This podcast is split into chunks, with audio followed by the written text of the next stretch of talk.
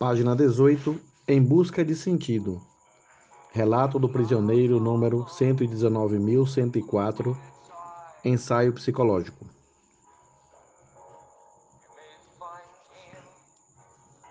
Mas além dessa seleção ativa efetuada, por assim dizer, pelo pessoal da SS, havia ainda uma seleção passiva. Existiam prisioneiros que viviam anos a fio em campos de concentração e eram transferidos de um para o outro, passando às vezes por dezenas deles. Dentre eles, em geral, somente conseguiam manter-se com vida aqueles que não tinham escrúpulos nessa luta pela preservação da vida e que não hesitavam em usar métodos violentos ou mesmo em roubar dos inimigos.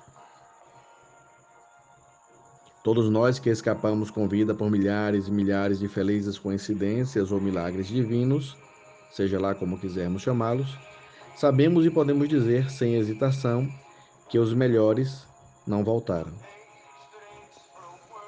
Quando o ex-prisioneiro 119.104 tenta descrever agora o que vivenciou como psicólogo no campo de concentração, é preciso observar de antemão que, naturalmente, ele não atuou ali como psicólogo, nem mesmo como médico, a não ser durante as últimas semanas.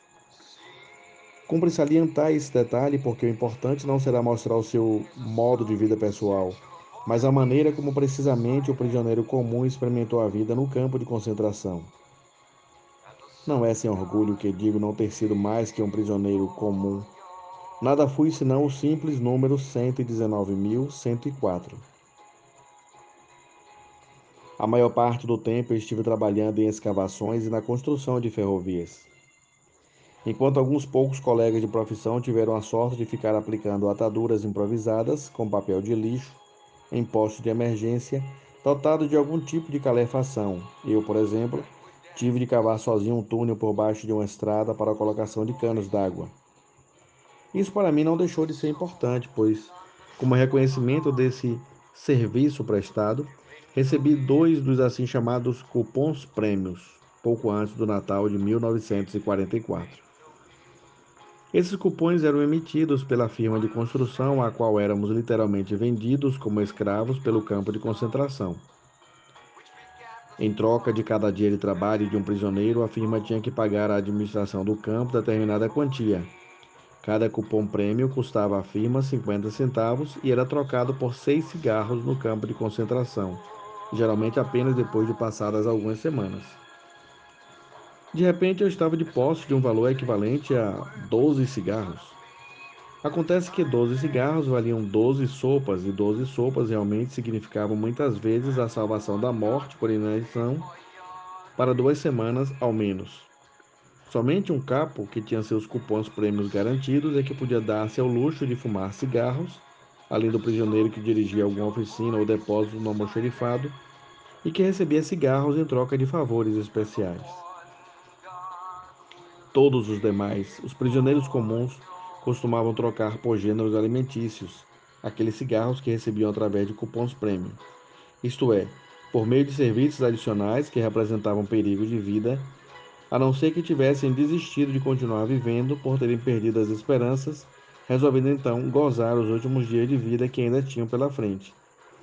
Quando um colega começava a fumar seus poucos cigarros, já sabíamos que havia perdido a esperança de poder continuar e, de fato, então, não aguentava mais.